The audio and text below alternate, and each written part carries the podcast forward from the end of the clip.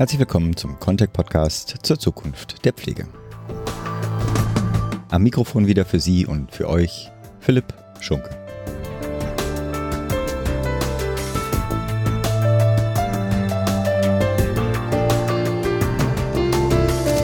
Heute wollen wir mit einem größeren Abstand die Situation der Pflege in Deutschland beleuchten die Stiftung Münch veröffentlichte Anfang des Jahres eine Studie zur Lage und zur Rolle der Profession Pflege in Großbritannien, den Niederlanden, Schweden und Kanada, die sogenannte Pinal-Studie Pflege in anderen Ländern. Ziel war es herauszufinden, ob Deutschland aus diesen Ländern Impulse für die eigene Pflegelandschaft aufgreifen kann. Sicher war und ist damit auch die Hoffnung verbunden, durch einen derartigen Außenblick die ein oder andere seit Jahren festgefahrene Diskussion in neuem Licht zu betrachten und damit neue Dynamik oder Möglichkeitsräume zu schaffen. Um die Studie vorzustellen, sprechen wir heute mit dem Leiter des Projektes, Professor Dr. Michael Evers. Herr Evers ist Direktor des Instituts für Gesundheits- und Pflegewissenschaften der Charité Universitätsmedizin Berlin und unter vielen anderen Aktivitäten ist er auch Mitglied des Expertenbeirats zur Erstellung eines nationalen Aktionsplans Health Literacy. Wir sprechen unter anderem zum Anlass der Studie zur Rolle der Akademisierung, der Selbstbestimmung und Selbstständigkeit der Pflege in anderen Ländern, dass Pflege durchaus auch als Gatekeeper ins Gesundheitssystem fungieren kann oder wie Altenheime auch als Innovationszentren verstanden werden können. Damit aber ohne weitere Vorrede für Sie und für euch zum Gespräch mit Professor Michael Evers zur Pinat-Studie.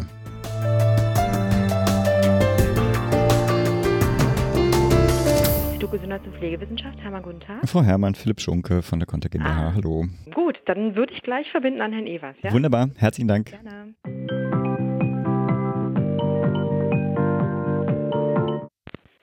Michael Evers. Herr Professor Evers, hallo, Philipp Schunke. Wir wollen heute reden über eine Studie, die unter Ihrer Leitung durchgeführt wurde, und zwar im Auftrag der Stiftung Münch. Es geht um die Situation der Pflege in Großbritannien, Niederlanden, Schweden und Kanada. Die Ergebnisse erschienen dann Anfang dieses Jahres in dem schönen Buch Pflege in anderen Ländern vom Ausland lernen, Fragezeichen, im Methoch 2 Verlag. Dieses Fragezeichen würde ich gleich zum Anlass nehmen. Die erste Frage erstmal natürlich, was war überhaupt die Zielsetzung dieser Pinalstudie? Und wozu auch der Vergleich überhaupt mit anderen Ländern und warum ist da dieses Fragezeichen drin? Müsste da nicht ein Ausrufezeichen in den, in den Titel? Also Ausgangspunkt dieses Auftrags, der von der Münch Stiftung an uns herangetragen worden ist, beziehungsweise eine Ausschreibung, die die Münch Stiftung gestartet hatte, war die aktuelle krisenhafte Situation der Pflege in Deutschland. Mhm. Die Tatsache, dass wir wieder mal, muss man ja sagen, über den Pflegenotstand sprechen. Das ist ja schon fast ein zyklisches Geschehen, kommt immer wieder vor. Aber die Situation hat sich halt in den letzten Jahren nochmal sehr dramatisch zugespitzt. Und hier ähm, werden eben dringend Lösungen gesucht, wie man denn die Pflege attraktiver gestalten kann, wie sich Arbeitsbedingungen verbessern lassen wie überhaupt Pflege in Deutschland ausgebildet werden soll, wie sie in den Beruf eingeführt werden soll, aber auch welche innovativen Versorgungsmodelle es gibt. Und das war im Prinzip die Kernfrage. Und da es hier in Deutschland eben an vielen Stellen einfach nur noch brennt und äh, man gelegentlich dann etwas vielleicht Fantasie und auch neue Perspektiven braucht, kam die Idee auf zu sagen, lass uns doch mal im Ausland schauen, ob die ähnliche Probleme haben ähm, und wie die mit den Problemen umgehen. Mhm. Und ähm, ich glaube, das kann man von vornherein schon mal feststellen, ja, die anderen Länder haben ähnliche Probleme, auch dort ist die pflegerische Versorgung ein wichtiges politisches Thema geworden und äh, stellt die Akteure auf allen Ebenen vor große Herausforderungen. Die Umgangsweisen mit diesem Thema unterscheiden sich dann aber doch sehr deutlich von der Art und Weise, wie wir in Deutschland mit den Themen umgehen. Das kann man vielleicht so als ein Fazit schon mal vorweg sagen. Die Idee war in den anderen Ländern zum einen, anzuschauen, wie ist denn Pflege dort tatsächlich ausgebildet, welche Bildungspfade, welche Bildungswege gibt es für die Pflege innerhalb der jeweiligen Systeme? Und äh, zugleich eben nach innovativen Versorgungsmodellen Ausschau zu halten, die die Pflege tatsächlich auch gut integrieren, ihre Kompetenzen nutzen mhm. und möglicherweise dazu beitragen, dass mehr Menschen sich für die Pflege interessieren und auch in der Pflege bleiben. Ich werde es ja bestimmt auch noch ein bisschen löchern, äh, was konkrete Beispiele betrifft, aber vielleicht erstmal zu den Kernergebnissen oder Kernpunkten zur, der Unterschiede zwischen Deutschland und den untersuchten Ländern. Ähm, die Herangehensweisen an die Lösung der aktuellen Probleme sind andere, als die wir in Deutschland gehen. Ich möchte das mal an einem, an einem Punkt deutlich machen. Wir diskutieren ja sehr viel darüber, möglichst viele Menschen in die Pflege hineinzubekommen. Ähm, wir senken daher zum Beispiel Qualifikationsstandards stetig ab, was in der Summe zum Beispiel dann dazu führt, dass wir ähm, die Pflege zunehmend als einen gering qualifizierten Gesundheitsberuf wahrnehmen. Und das ist zum Beispiel in den anderen Ländern deutlich anders. Pflege ist hier sehr viel mehr ausdifferenziert. Ja, es gibt auch in anderen Ländern äh, gering qualifizierte Mitarbeiterinnen, sogenannte Personal Care Worker, also mhm. Betreuungskräfte oder Pflegeassistenten und ähnliches mehr. Aber, und das ist ganz wichtig, es gibt auf der anderen Seite eben auch deutlich mehr höher qualifizierte Pflegende, als wir das hier in Deutschland haben. In Schweden und Großbritannien ist ähm, das Bachelorstudium der einzige Weg zur Berufszulassung in der Pflege. In Kanada ist es der überwiegende Weg und selbst in den Niederlanden die noch eine Berufsausbildung und ein Studium nebeneinander führen, äh, ist die Zahl derjenigen, die das Studium wählen, um in den Beruf einzutreten, in den letzten Jahren deutlich angestiegen und liegt jetzt schon bei weit über 40 Prozent. Okay. Und diese Ausdifferenzierung, das heißt, ich habe auf der einen Seite ja auch Assistenz- und Hilfskräfte, habe auf der anderen Seite aber eine ganze Reihe an hochqualifizierten Mitarbeitern, die eben nicht nur einen Bachelorabschluss haben, sondern äh, auch Masterabschlüsse tatsächlich schon vorweisen können und sich in vielfältiger Weise hier äh, von ihren Qualifikationen her ausdifferenziert haben. Das ist, glaube ich, ein wesentlicher Unterschied. Interessant ist ja, dass wir mit dem neuen Pflegeberufegesetz 2020 in Deutschland ja auch ähm, die Möglichkeit eines Studiums als Weg zur Berufszulassung einführen. Das ist ähm, durchaus wichtig wird aber von der Politik irgendwie fast peinlich verschwiegen. Also wir reden auch im Rahmen der konzertierten Aktion eigentlich kaum darüber, dass es jetzt zwei Wege gibt, in den Beruf einzutreten und dass wir auch möglichst viele Leute gewinnen wollen, die dann zum Beispiel das Studium wählen. Das ist in den anderen Ländern deutlich anders. Hier wird die Pflege als eine wichtige und hochqualifizierte Gesundheitsprofession angesehen die dann eben nicht nur den Bachelor hat, sondern ähm, darüber hinaus auch Masterprogramme zur Spezialisierung in verschiedensten klinischen Bereichen, also zum Beispiel der Onkologiepflege oder der Pflege von Menschen mit äh, Stoffwechselerkrankungen, vorwiegend Diabetes zum Beispiel oder eben als sogenannte Nurse Practitioner, das sind ähm, zum Beispiel in Kanada Pflegende, die eigene Praxen unterhalten und die Gesundheitsversorgung ganzer Regionen gewährleisten. Das wäre natürlich ein super äh, Aufschlag, jetzt in die äh, Praxisbeispiele für innovative Versorgung einzusteigen. Ich habe doch noch eine Frage. Gerade, also ich denke, Deutschland hat ja in gewisser Weise ein Problem äh, damit, dass sie ausgerechnet diese Krisenzeit, Stichwort demografischer Wandel dazu jetzt nutzt, die, Pfle die Rolle der Pflege neu zu definieren. Also, und da kommt ja immer wieder die, die Kritik auf, dass Akademisierung nicht dabei hilft, die Menschen Menschen ans Bett, also dieses berühmte, wir brauchen Menschen äh, am Bett-Argument äh, zu bringen. Wie gehen denn die anderen Länder damit um? Also äh, trotz der doofen Formulierung, sind die Akademikerinnen auch am Bett tätig? Ja, natürlich sind die auch am Bett, aber eher besser würde ich sagen, am Patienten und gemeinsam mit Patienten tätig. Die Betten interessieren uns eigentlich ja. nicht sonderlich in der Pflege, sondern die Menschen, die zum Beispiel krankheitsbedingt Hilfe und Unterstützung benötigen. Ich würde gerne noch mal einen Schritt zurücktreten mhm. an dieser Stelle, weil wir haben in Deutschland ein sehr seltsames Verhältnis zum Thema akademische oder hochschulische Qualifizierung. Da steckt immer so ein gewisser Snobismus drin. Also mhm. das sind so die Eliten unserer Gesellschaft, die völlig abgehobenen. Das soll auch möglichst nur für einen ganz bestimmten Teil der Gesellschaft zugänglich sein.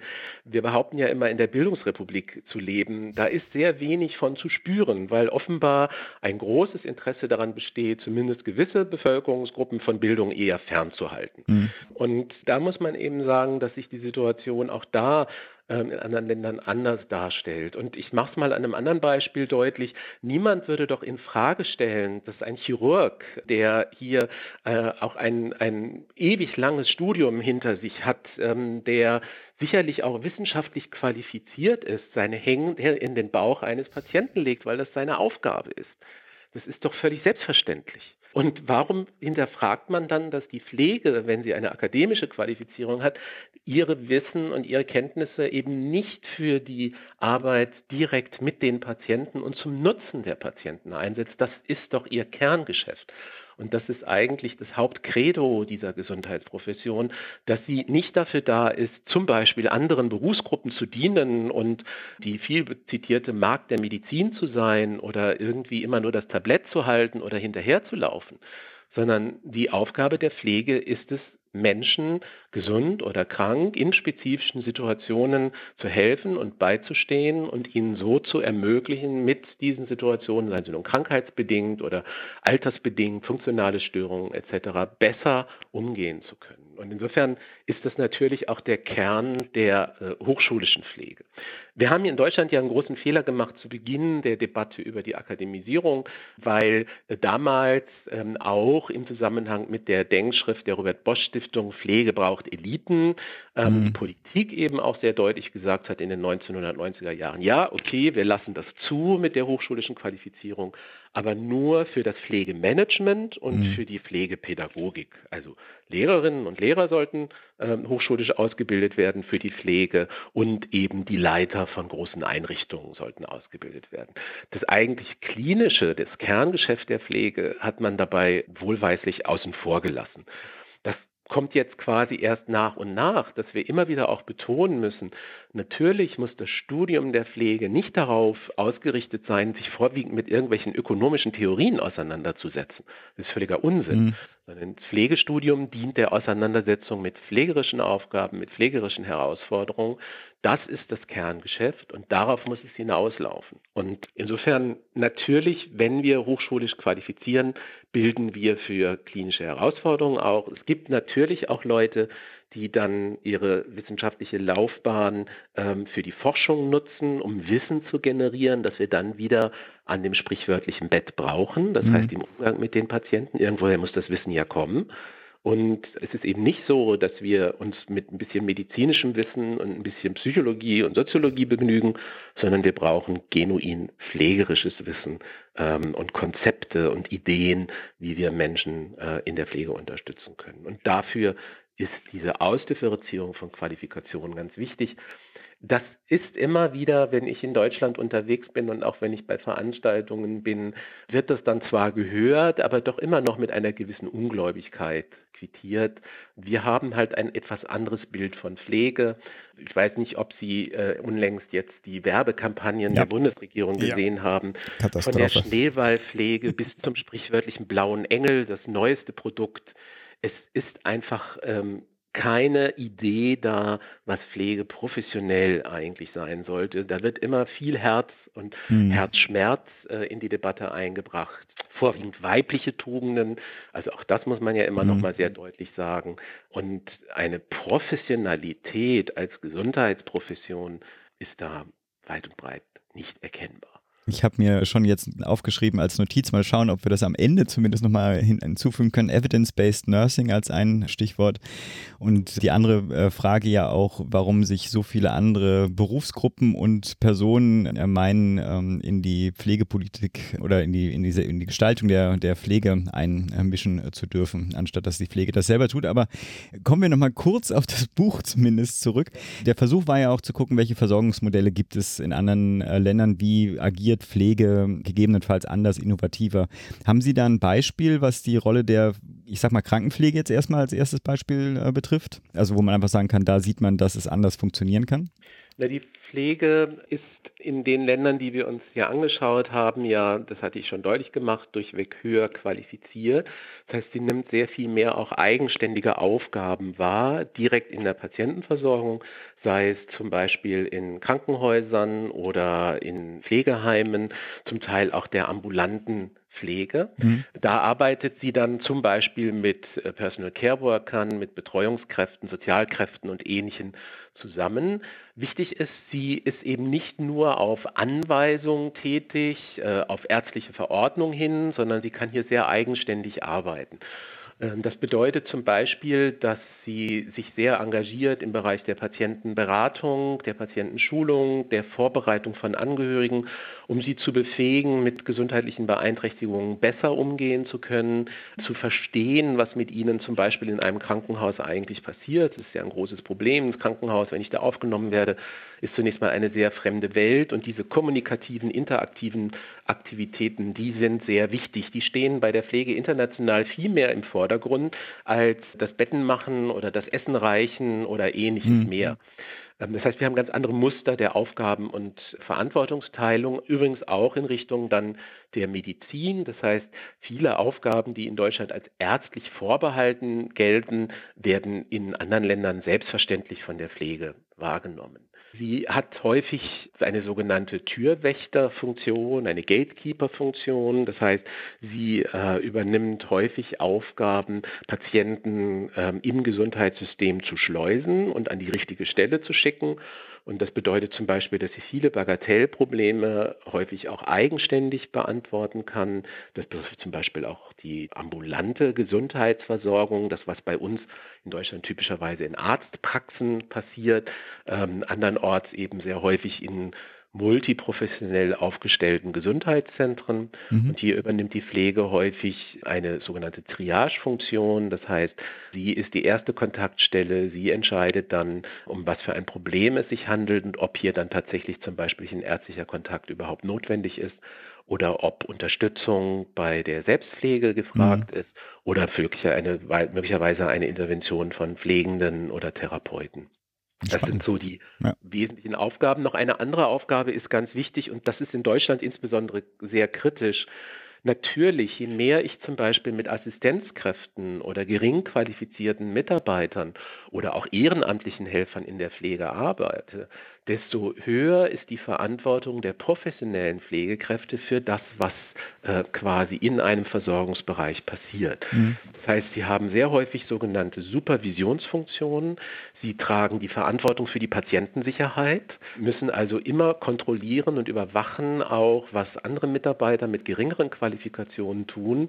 Denn das Credo zum Beispiel unserer britischen Kollegen heißt immer ganz eindeutig, safe, effective and person-centered care. Eine mhm. sichere, effektive, also wirksame und personenzentrierte Pflege und Versorgung zu gewährleisten.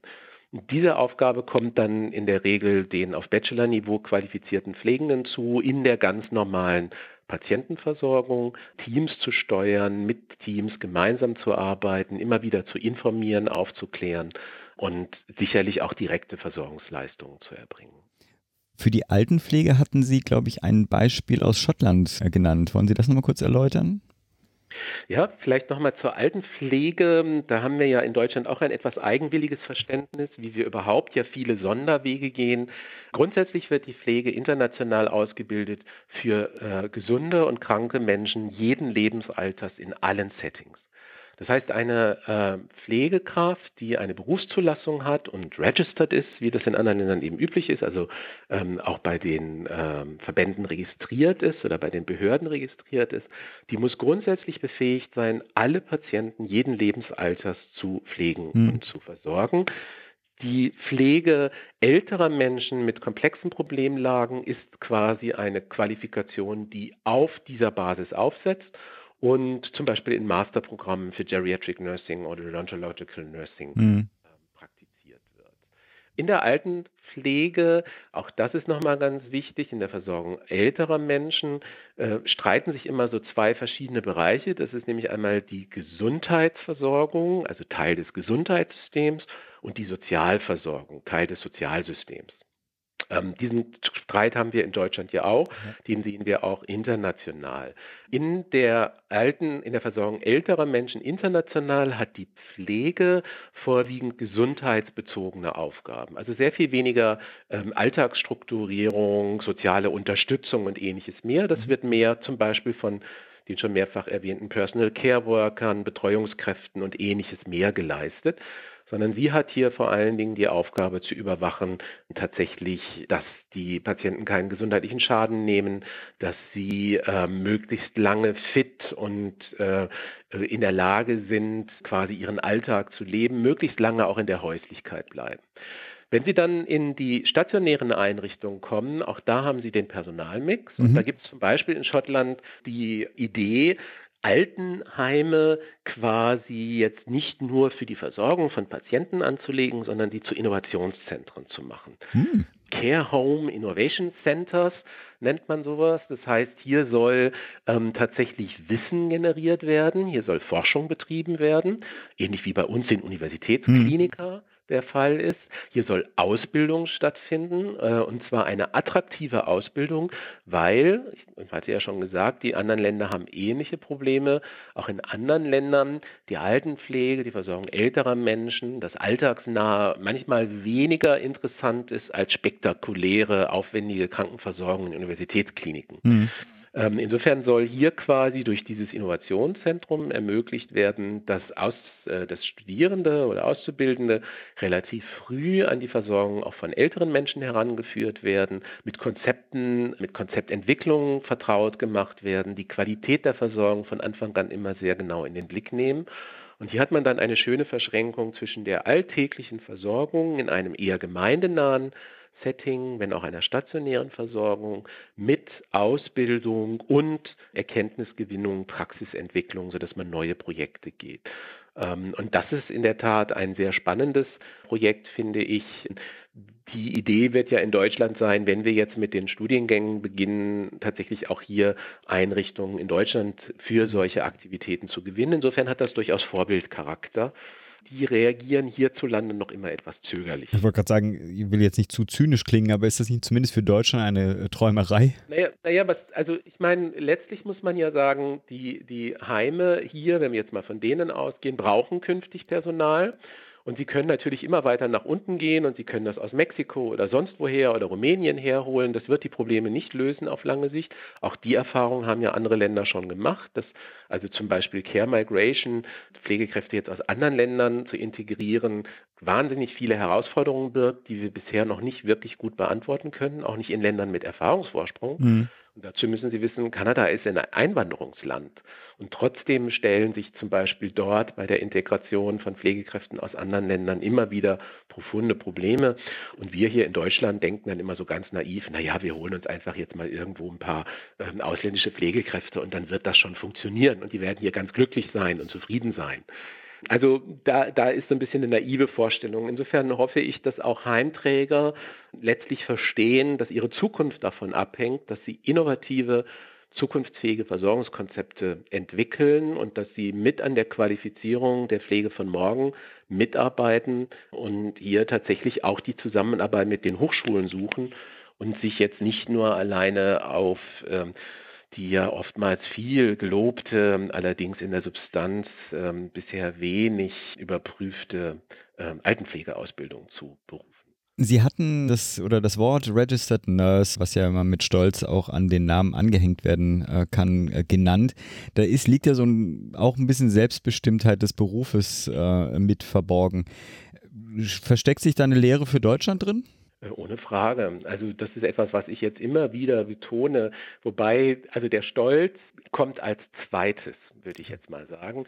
Viel wichtiger ist etwas, was wir in Deutschland immer so ein bisschen fast schamhaft äh, erwähnen oder dann sogar unerwähnt lassen. Es geht hier um die Sicherheit der Bevölkerung. Mhm.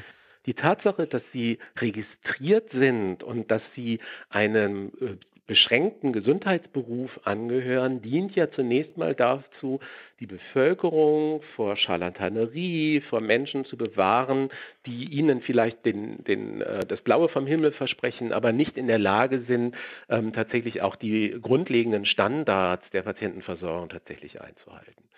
Und das wird durch die Registrierung gewährleistet. Nun haben wir in Deutschland ja auch eine Berufszulassung, die eine ähnliche Funktion hat. Der Unterschied ist aber der, diese Berufszulassung, die kriegen Sie einmal nach der Ausbildung mit einer staatlichen Prüfung und dann haben Sie die bis mhm. zum Ende Ihrer Tage. Ob Sie jetzt gearbeitet haben in der Pflege, ob Sie sich fort- und weitergebildet haben in der Pflege, ist dabei völlig irrelevant.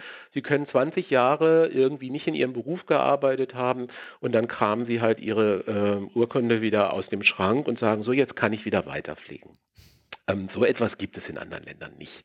Sie müssen in Großbritannien Ihre Registrierung regelmäßig erneuern. Ähm, Sie müssen dazu nachweisen, dass Sie auf dem aktuellen Stand der pflegewissenschaftlichen Erkenntnisse sind, der rechtlichen Rahmenbedingungen und ähnlichem mehr, dass Sie tatsächlich hier auch äh, das aktuelle Wissen sich angeeignet haben. Und damit wird natürlich auch deutlich gemacht, ja, wir schätzen dieses Wissen wert. Das ist ganz wichtig, dass du dich auf dem aktuellen Stand hältst. Und dann kommt am Ende der Stolz darauf, zu dieser Gesundheitsprofession zu gehören mhm. ähm, und Teil dieser Gemeinschaft zu sein, die hier eine hohe gesellschaftliche Verantwortung hat in allen Bereichen. Wir müssen gar nicht so weit gucken. Schauen Sie sich die Ärzteschaft an. Da ist es ja nicht viel anders äh, in Deutschland. Da praktizieren wir das ja so und ohne viel Aufregung um zum Beispiel Kammergründungen und ähnliches mehr. Das wird als ganz selbstverständlich angesehen.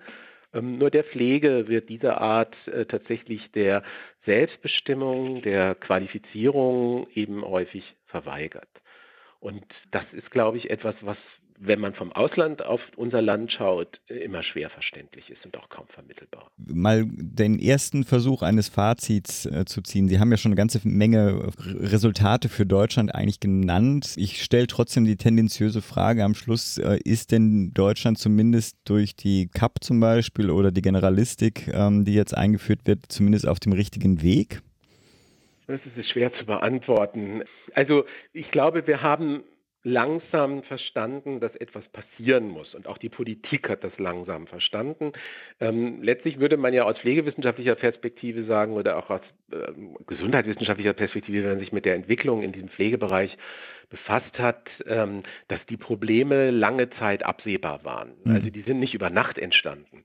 Ähm, auch wenn das manchmal so jetzt der Eindruck ist, der da erweckt wird. Wir hätten viel früher reagieren müssen. Insofern, ja, es ist richtig und wichtig, dass wir jetzt reagieren. Dabei fällt dann so ein bisschen auf, dass wir ja generell in einem kooperatistischen Gemeinwesen leben, Bund, Länder, Kommunen, die diversen Arbeitgeberinteressen, die unterschiedlichsten Akteure, die Gewerkschaften, wer da alles mitredet, was dann in der Tat häufig zum Beispiel zu Kompromisslösungen, manchmal auch faulen Kompromissen führt, ähm, die uns nicht wirklich weiterbringen. Das können Sie sehr schön sehen, wenn Sie sich die CAP anschauen und die 111 Forderungen, was die Ausbildung betrifft, was eine ziemliche Absurdität ist, weil ähm, niemand wird in diesem Lande diese 111 Forderungen umsetzen können äh, als politisches Programm. Das kann auch kaum einer überprüfen. Das sehen Sie zum Beispiel daran, dass es keine klare Aussage in der CAP zur Frage der hochschulischen Qualifizierung bisher nicht getroffen worden ist, mhm. aufgrund von Partikularinteressen einzelner Akteure die da keine Maßgabe vorgeben wollten. Wir hatten ja im Wissenschaftsrat 2012 eigentlich schon gesagt, dass 10 bis 20 Prozent der Auszubildenden eines Jahrgangs in Deutschland hochschulisch qualifiziert werden sollten. Davon sind wir weit, weit, weit entfernt. Und auch die CAP konnte sich, da war im Gespräch eine zehnprozentige äh, Quote, konnte sich dazu nicht durchringen, das zu unterstützen. Inwieweit jetzt die ganzen Verhandlungen über Tarifverträge oder tarifvertragliche oder ähnliche Lösungen äh, greifen, da bin ich auch etwas skeptisch. Da beginnt schon wieder das übliche Fingerhakeln, das wir in unserem Land dann häufig sehen zwischen den verschiedenen Verbandsinteressen und Akteursinteressen. Grundsätzlich finde ich aber ähm, schwierig in dieser ganzen Debatte, dass eine starke Stimme der Pflege eigentlich noch weitgehend fehlt. Es mhm. wird überwiegend über die Pflege geredet, aber nicht so sehr mit der Pflege. Die Pflegeverbände sind zwar beteiligt, aber aufgrund des relativ schwachen Organisationsgrads hierzulande eben nur mit einer sehr schwachen Stimme äh, vertreten. Die Debatte über die Kammern ähm, spielt dabei eine wichtige Rolle. Wir haben sie jetzt in einigen Bundesländern, aber sie werden immer noch vehement angefeindet, zum Teil auch mit Argumenten, die weit unter der Gürtellinie sind, mhm. sodass es hier an der starken Pflege tatsächlich noch fehlt. Ähm, es ist ein Schritt in die richtige Richtung, aber ähm, angesichts des Problemdrucks, den wir haben, muss der, glaube ich, durchaus auch mit Nachdruck vorangetrieben werden, dieser Prozess. Ich hatte ja die Bonusfrage schon vor, da eine Vorwarnung gegeben. Wie steht es eigentlich um die Evidence-Based Nursing? Also wie viel Evidenz ist denn in der Pflegeversorgung oder ähm, wie intensiv kümmert sich die Pflege, zumindest die akademisierte Pflege, um äh, die Evidenz der eigenen Tätigkeit? Na, wir bemühen uns redlich, muss ich dazu sagen. Also ähm, grundsätzlich ist die Debatte ähm, über die Evidenz der Gesundheitsversorgung und damit auch der Pflege eine wichtige, die seit vielen Jahren ja jetzt auch betrieben wird. Man vergisst ganz häufig, dass auch in der Medizin nicht alles evidenzbasiert ist. Also Sie haben da nach wie vor viele eminenzbasierte Verfahren, erfahrungsgestützte Verfahren. Aber man hat natürlich in der Medizin äh, zum Beispiel sehr viel mehr Ressourcen, sehr viel mehr Personal, ähm, sehr viel mehr ähm, tatsächlich auch wissenschaftliche Kraft und Energie, um in den einzelnen Forschungsfeldern äh, die ähm, Evidenzgrundlage hier zu schaffen und äh, wissenschaftliche Erkenntnisse zu produzieren. Davon sind wir in der Pflege noch sehr, sehr weit entfernt. Wir haben Standardisierungsprozesse zu einzelnen Fragen und Bereichen. Ich persönlich finde jetzt zum Beispiel ganz spannend, dass es einen Standard zur Mundpflege geben soll, der von den Zahnärzten und der pflegewissenschaftlichen Community gemeinsam entwickelt wird. Ähm, das finde ich hochgradig spannend. Jetzt könnte man sagen, naja, ist das nicht ein Nebenschauplatz? Brauchen wir nicht mhm. auch anderes? Aber das ist eben so das Problem mit der Forschung. Man muss irgendwo ansetzen. Ähm, und wir haben viele Bereiche, über die wir noch so gut wie gar nichts wissen. Wir selber hier forschen ja zu Fragen zum Beispiel der Versorgung von beatmungspflichtigen Patienten in häuslichen Settings. Da ist von Evidenz noch kaum die Rede. Mhm. Also da fehlt es uns häufig überhaupt an Wissen darüber, was passiert hier eigentlich, wie lässt sich Sicherheit gewährleisten, um dann in einem nächsten Schritt dazu hinzukommen, zu sagen, okay, wir machen jetzt hier tatsächlich hochrangige Forschung dazu, welche Verfahren, welche pflegischen Strategien in welchen Situationen ähm, tatsächlich die besseren Ergebnisse bringen. Es gibt Bereiche, da sind wir da schon ein bisschen weiter. Ähm, es gibt Bereiche, da haben wir noch überhaupt keine Erkenntnisse dazu. Und das hängt natürlich jetzt wieder damit zusammen, wie weit ist eigentlich Faculty Development, also mhm. die Fakultätsentwicklung getrieben, wie steht es überhaupt um die, die wissenschaftliche Community in unserem Land. Und da ist es ja sehr dünn gesät. Wir mhm. haben ähm, nach wie vor kaum pflegewissenschaftliche Institute an Universitäten, die ja vorrangig auf die Forschung ausgerichtet sind. Überwiegend äh, hat die Akademisierung der Pflege in Deutschland an Fachhochschulen stattgefunden und damit auf die Lehre fokussiert und eben nicht auf die Forschung. Es fehlt nach wie vor an stabilen Finanzierungsgrundlagen für zum Beispiel klinische Pflegeforschung und die klinische Pflegeforschung ist ja die, die die Evidenz schafft, die wir da bräuchten. Also da ist noch sehr viel zu tun. Man muss allerdings sagen, dass in den letzten 20 Jahren da auch ganz viel passiert ist, weil ja in der Tat die äh, Kollegen und Kolleginnen an den Hochschulen und auch ähm, an den Universitäten ähm, Forschungsleistungen erbringen in ihrem Rahmen und damit auch Stück für Stück dazu beitragen, dass wir Erkenntnisse gewinnen. Und wir können natürlich zumindest in Ansätzen auch Erkenntnisse aus anderen Ländern nutzen, Forschungserkenntnisse erschließen und versuchen, sie hier auf Deutschland und auf unsere Bedingungen zu übertragen. Ich habe noch eine kleine Bonusfrage. Und zwar werden wir ja, also die Stiftung Münch hat ja auch eine Publikation, die schon etwas älter, also quasi nicht aus diesem Jahr, sondern aus dem vorigen Jahr kam, veröffentlicht zur Robotik in der Gesundheitswirtschaft insgesamt. Aber da führen wir ein Gespräch mit der Frau Professor Klein äh, mit dem Fokus auch auf die Pflege. Dazu, wie spielt denn Deutschland im Bereich Digitalisierung in der Pflege äh, mit, äh, gerade im Vergleich zu den Ländern, die Sie untersucht haben? Also wir haben uns das Thema Digitalisierung natürlich auch angeguckt in den anderen Ländern. Wir haben da zum Teil Ähnliches beobachten können, wie wir es auch aus Deutschland kennen. Ein Teil der Pflege äh, zeigt sich sehr aufgeschlossen, ein anderer Teil ist zum Teil auch sehr etwas skeptisch, insbesondere auch was dann zum Beispiel sowas wie Robotik oder künstliche Intelligenz betrifft. Was wir gesehen haben, ist, dass so Dinge, die ich jetzt schon fast als banal bezeichnen würde, wie eine Electronic Medical Record, also eine mhm. elektronische Patientenakte, selbstverständlich eingeführt ist und auch benutzt wird. Wenn ich in äh, Schweden in der tiefsten, in tiefsten Lappland äh, unterwegs bin, habe ich überall einen Internetzugang. Ich kann mich mit meinem iPad in die Patientenakte einloggen, wenn ich in der ambulanten Pflege unterwegs bin und dort Zugriff haben auf die neuesten Daten meiner Patienten. Dasselbe haben wir auch in Kanada erlebt, durchaus nicht nur in den Großstädten wie Toronto, sondern auch auf dem Lande. Selbstverständlich arbeiten Pflegende, Therapeuten und alle, die zum sogenannten Circle of Care gehören, also die mhm. äh, mit einem Patienten gemeinsam arbeiten. Das kann dann zum Beispiel auch mal der Apotheker sein oder ist sogar sehr häufig auch der Apotheker, haben Zugriff auf dieselbe Patientenakte, kommunizieren über diese digitale Patientenakte. Und das ist ja in Deutschland noch keineswegs eine Selbstverständlichkeit. Also das sind so diese banalen mhm. Geschichten. Auch ähm, in anderen Ländern stellt sich so ein bisschen das Problem, dass vieles, was möglich wäre, an Finanzierungsproblemen scheitert. Das heißt, es kommt erst gar nicht in die Einrichtungen hinein.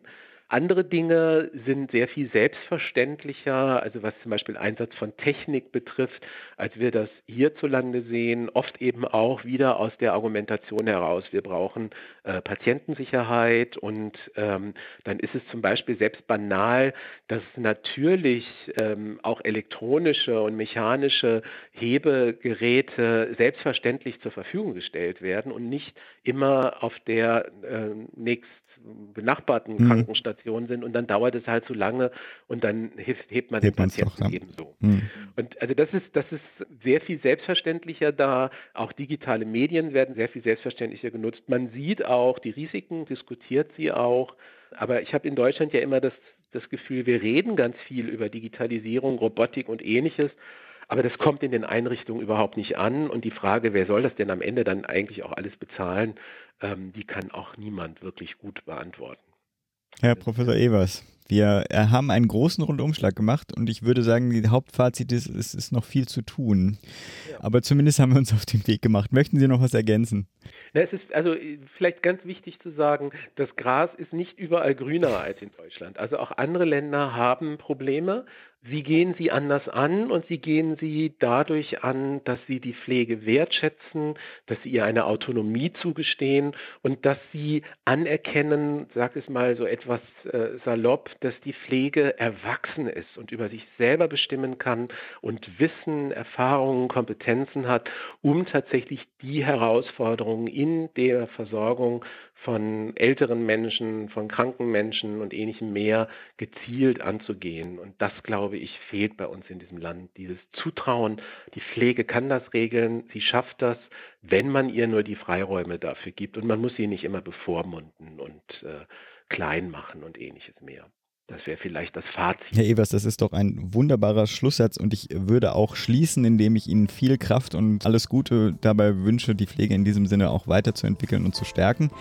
Herzlichen Dank für das Gespräch. Alles klar, danke Ihnen. Schönen Tag noch. Tschüss. Ciao. Wenn Sie Kommentare zu unseren Interviews oder auch zu unserem gesamten Podcast haben, freuen wir uns natürlich sehr auf Ihr Feedback. Kontaktieren können Sie unser Team entweder über Twitter unter contact mit c GmbH oder auch einfach via E-Mail an redaktion.contact.de. Natürlich freue ich mich auch persönlich auf Ihr Feedback. Sie erreichen mich entweder über Twitter über @pschunke oder auch via E-Mail an p.schunke@contact.de. Herzlichen Dank für Ihr und euer Interesse und auf bald.